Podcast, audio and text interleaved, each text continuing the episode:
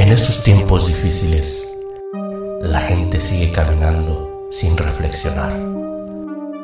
La vida se va en un momento. Invertimos, ahorramos para tantas cosas, pero olvidamos que la carrera un día terminará.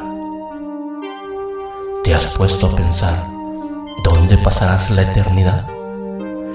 Jesús dijo, yo soy el camino, la verdad y la vida. Y nadie viene al Padre sino por mí.